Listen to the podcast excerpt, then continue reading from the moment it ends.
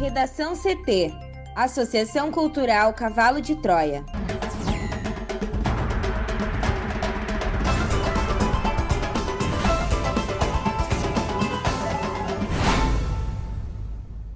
Agora, no Redação CT.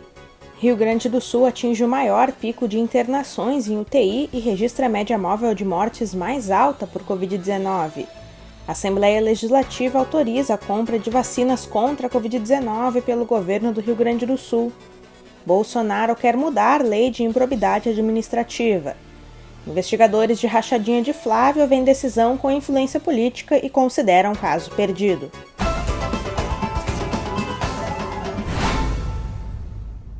Eu sou a jornalista Amanda Hammermiller, este é o Redação CT da Associação Cultural Cavalo de Troia. Céu ensolarado em Porto Alegre, temperatura é de 28 graus. Boa tarde. Hoje o tempo fica instável em grande parte do Rio Grande do Sul. Há condições para pancadas fortes de chuva na região metropolitana, no litoral norte, na serra e nas regiões norte e noroeste do estado a qualquer hora do dia. Na capital, a máxima é de 28 graus. A previsão do tempo completa daqui a pouco. Prontos atendimentos de Porto Alegre amanhecem cheios de pacientes. A superlotação passa de 400%. A repórter Juliana Preto tem mais informações. Em mais um sinal de agravamento da pandemia em Porto Alegre, a quarta-feira começou com os três prontos atendimentos da cidade Bom Jesus, Lomba do Pinheiro e Cruzeiro do Sul, e também a unidade de pronto atendimento Moacir Clear, na Zona Norte, lotados de pacientes. Na Lomba do Pinheiro, pouco antes das 7 horas e 30 minutos da manhã, a superlotação no local atingiu 455%. Eram 41 pessoas ocupando um espaço projetado para nove. Já às 7 horas e 45 minutos, os dados foram atualizados e a superlotação baixou para 266%. Em frente à unidade, poucas pessoas aguardavam para serem atendidas. Uma situação diferente dos últimos dias, quando longas filas se formavam já durante a manhã. Na parte interna do pronto atendimento, funcionários afirmam que há pessoas com dificuldade para respirar, assistidas por oxigênio e aguardando improvisadas em poltronas ou corredores. Já na Bom Jesus, a superlotação era de 428,57%. Eram 30 pessoas e 7 leitos. E o tempo de espera médio é de 2 horas e 45 minutos. Já a UPA Moacir Clear permanece fechada. E nesta manhã, Amanda, seguranças avisavam a quem chegava que não havia atendimento devido à situação crítica. E uma folha de ofício fixada no portão afirma que a capacidade operacional está esgotada. Em entrevista ao programa Gaúcha Atualidade da Rádio Gaúcha, o secretário de Saúde de Porto Alegre, Mauro Esparta, declarou que a UPA da Zona Norte deve reabrir ainda hoje. Isso ocorreria graças à transferência de pacientes ao Hospital Conceição. Já o pronto atendimento da Cruzeiro do Sul apresenta a menor superlotação entre as unidades, mas também é um número alto, né, de 200%. No começo da manhã, eram 24 pacientes ocupando um espaço projetado para 12 leitos. E frente aos números críticos, a prefeitura afirma que ampliará a oferta de vagas em UTIs com hospitais conveniados e também recomenda que quem tem sintomas leves não procure os prontos atendimentos, mas sim os postos de saúde. Rio Grande do Sul atinge o maior pico de internações em UTI e registra a média móvel de mortes mais alta por Covid-19. Thaís Uchoan. O Rio Grande do Sul alcançou nesta terça-feira a maior média móvel de mortes por Covid-19 desde o começo da pandemia. Em nenhum outro momento o estado teve 75 óbitos diários em média nos sete dias anteriores. De acordo com a Secretaria Estadual da Saúde, foram confirmadas 113 mortes por Covid nas últimas 24 horas, embora a maioria delas tenha acontecido entre 10 e 23 de fevereiro. No total, o estado tem 11.932 mortes causadas pelo coronavírus. Em relação a duas semanas atrás, houve uma variação de 53%, o que indica o maior aumento desde 7 de dezembro. A secretaria identificou mais 6.161 infectados. Assim, o Rio Grande do Sul chegou a 612.191 casos desde o começo da pandemia. Do total, 580.427, o que representa 94,9%, são considerados recuperados. Por outro lado, o total de pessoas com vírus ativo segue crescendo. 19.772 casos estão em acompanhamento. A taxa de letalidade é de 1,9%. A taxa de ocupação dos leitos de UTI também segue avançando e alcançando inúmeros recordes negativos. Até às 16 horas de ontem, havia 2.343 pacientes em tratamento intensivo já está em 87% o percentual de UTI ocupadas nos 299 hospitais no estado, o maior percentual já registrado desde o começo da pandemia. Mais da metade delas por pacientes com Covid-19 confirmada ou suspeita de síndrome respiratória aguda grave. No total, considerando também leitos clínicos, o número de internados quase dobrou em um mês, passando de 2.383 casos em 24 de janeiro para 4.325 nesta terça. No Rio Grande do Sul, foram vacinadas 425.597 pessoas, o equivalente a 3,72% da população e a 60,4% das 704.400 recebidas. Pelo menos 50.743 dessas pessoas receberam a segunda dose, em torno de 0,44% da população gaúcha. O estado também realizou, além dos diagnósticos positivos, 1,73 milhão de testes que tiveram resultado negativo. O Brasil tem 247.200 mortes e 10,2 milhões de casos confirmados, segundo consórcios de veículos de imprensa. Para o Redação CT, Thaís Uchoa. O Rio Grande do Sul recebeu na manhã de hoje mais um lote com 135 mil vacinas de Oxford AstraZeneca para o combate à Covid-19. O avião com os imunizantes chegou ao aeroporto Salgado Filho às 11 horas e 40 da manhã. Segundo a Secretaria Estadual de Saúde, a prioridade dessa remessa é ampliar a vacinação dos idosos. A definição das faixas etárias a serem atendidas será realizada nesta quinta-feira em conjunto com os municípios. Entre os idosos, as faixas etárias específicas a serem atendidas podem variar de município para município, já que a quantidade é baseada sobre projeções do censo do IBGE, sujeitas a variações. Essa é uma definição que cabe a cada Secretaria Municipal de Saúde conforme disponibilidade de doses. Com a chegada da quinta remessa de vacinas enviada pelo Ministério da Saúde ao Estado, cidades da região metropolitana de Porto Alegre que haviam suspendido a vacinação da primeira dose por falta de imunizantes retomam a aplicação.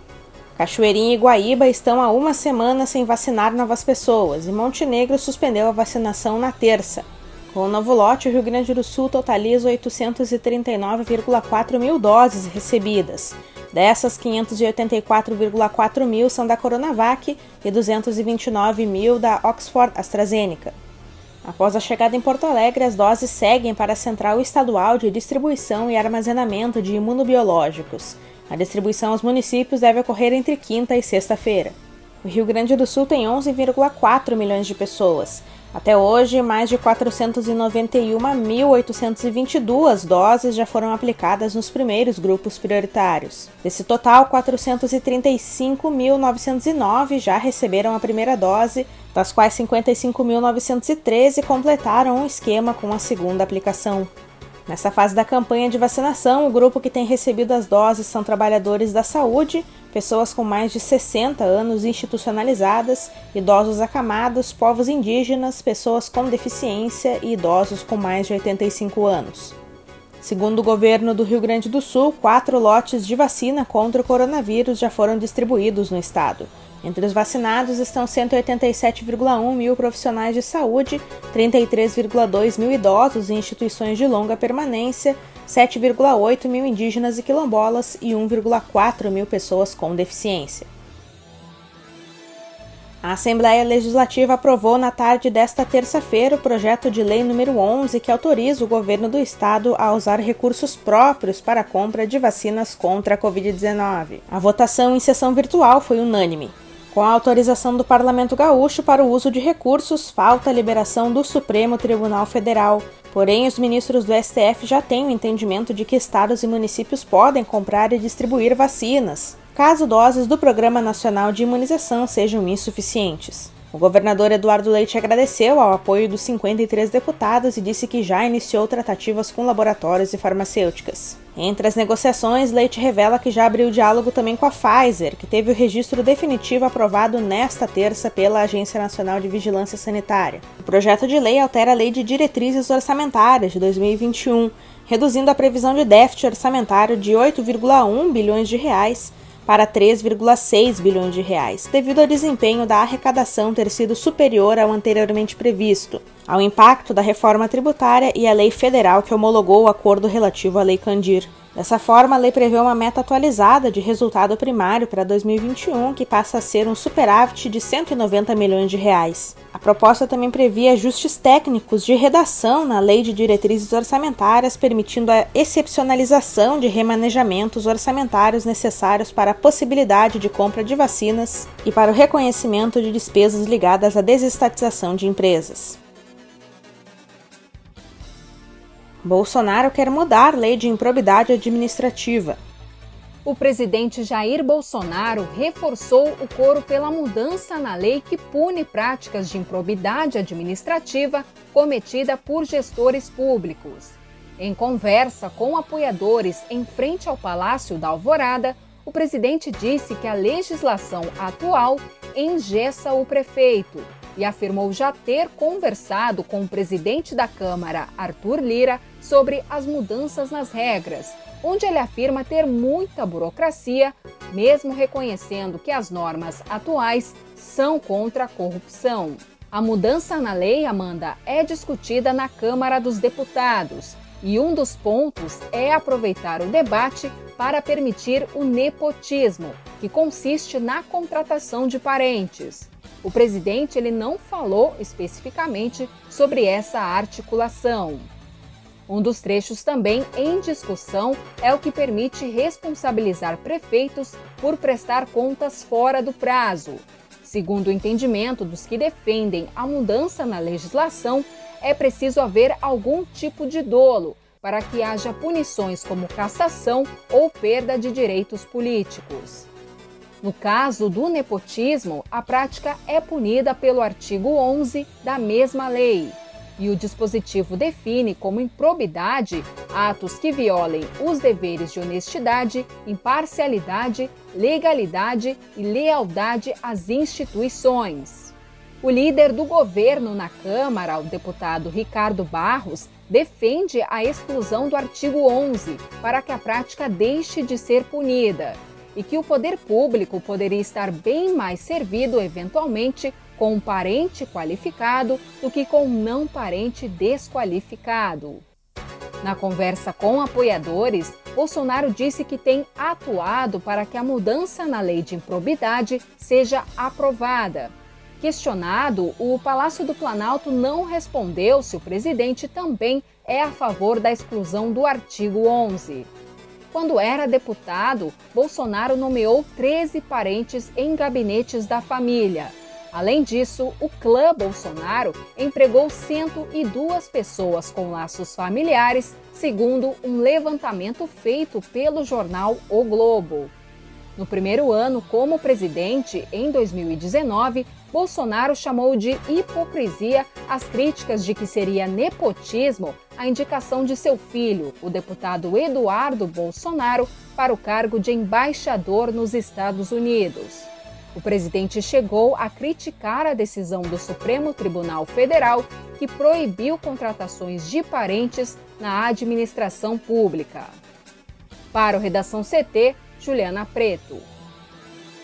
Promotores que investigam o esquema de rachadinha de Flávio Bolsonaro classificaram como perdido o caso após a decisão do Superior Tribunal de Justiça nesta terça-feira. Para eles, se trata de uma decisão com influência política e não jurídica e, portanto, difícil de reverter. A maioria da quinta turma do STJ votou na tarde de ontem para acolher um dos pedidos da defesa do senador Flávio Bolsonaro e anular a quebra de sigilo bancário do parlamentar no âmbito das rachadinhas. O filho mais velho do presidente Jair Bolsonaro foi denunciado por peculato, lavagem de dinheiro e organização criminosa após a conclusão da primeira etapa da investigação que apura indícios de desvios de salário de funcionários em seu antigo gabinete na Assembleia Legislativa do Rio. Mesmo descrentes, os promotores debatem o que é possível fazer. Há divergências, mas especialistas afirmam que tanto o MP do Rio quanto a Procuradoria-Geral da República podem apresentar recurso ao Supremo. Investigadores defendem que, caso se decida pelo recurso, que seja questionado o argumento da maioria dos ministros da turma do STJ de que o juiz Flávio Itabaiana não embasou a determinação de quebra de sigilo do filho do presidente e de outras 94 pessoas. Eles afirmam que o juiz deu uma segunda decisão, essa fundamentada antes mesmo das quebras serem efetivadas e, portanto, deveria ser levada em conta. Os ministros do STJ que votaram a favor da defesa de Flávio, no entanto, trataram do tema no julgamento, dizendo que a segunda determinação de Itabaiana não faz com que a primeira tenha que ser considerada legal. A defesa de Flávio Bolsonaro também questiona o relatório do Conselho de Controle de Atividades Financeiras, o COAF que acusou movimentações suspeitas do ex-assessor Fabrício Queiroz, apontado como operador do suposto esquema, e colocou o senador no centro das investigações. Segundo os advogados, houve quebra dos sigilos bancário e fiscal sem autorização judicial. Os advogados ainda pedem a anulação de todas as decisões do juiz Flávio Tabaiana, que conduziu as investigações por quase dois anos enquanto o inquérito correu em primeira instância. Em junho, o Tribunal de Justiça Fluminense decidiu que o senador tem direito a foro especial e transferiu o caso para o segundo grau. Caso concorde com os argumentos da defesa e anule decisões e elementos centrais para o início das apurações, o STJ pode abrir caminho para que os advogados do senador possam questionar uma série de desdobramentos, inclusive a própria denúncia. No Redação CT, agora a previsão do tempo com Juliana Preto. Nesta quarta-feira, o tempo fica instável em grande parte do Rio Grande do Sul. De acordo com a SOMAR Meteorologia, há condições para pancadas fortes de chuva em algumas cidades da região metropolitana, no litoral norte, na Serra e nas regiões norte e noroeste do estado, a qualquer hora da tarde. As precipitações podem chegar acompanhadas de descargas elétricas e rajadas de vento. Também pode, Amanda, chover no sul gaúcho, mas em forma de pancadas fracas e isoladas. Já na campanha, na fronteira oeste e na região central do Rio Grande do Sul, o tempo fica firme, com sol entre nuvens, por conta de uma atuação de um sistema de alta pressão atmosférica sobre essas áreas. As temperaturas, por sua vez, continuam elevadas, com máxima de 37 graus, que é a maior do dia no estado, prevista para Porto Xavier, no noroeste do RS. Em Porto Alegre, a máxima será de 28 graus, com sol predominando aqui na capital. Já na quinta-feira, uma massa de ar seco passa a atuar sobre o território gaúcho, inibindo a formação de nuvens carregadas e proporcionando um dia de tempo firme, com predomínio de sol e poucas nuvens. Obrigada, Juliana. Confira a charge de hoje de Guilherme Peroto no nosso portal redacão.cavalodetroia.org.br. Redação CT. Apresentação Amanda Hammermiller. Colaboração Juliana Preto e Thaís Uchoa. Uma produção da Associação Cultural Cavalo de Troia com apoio da Fundação Lauro Campos e Marielle Franco. Próxima edição amanhã. Boa tarde.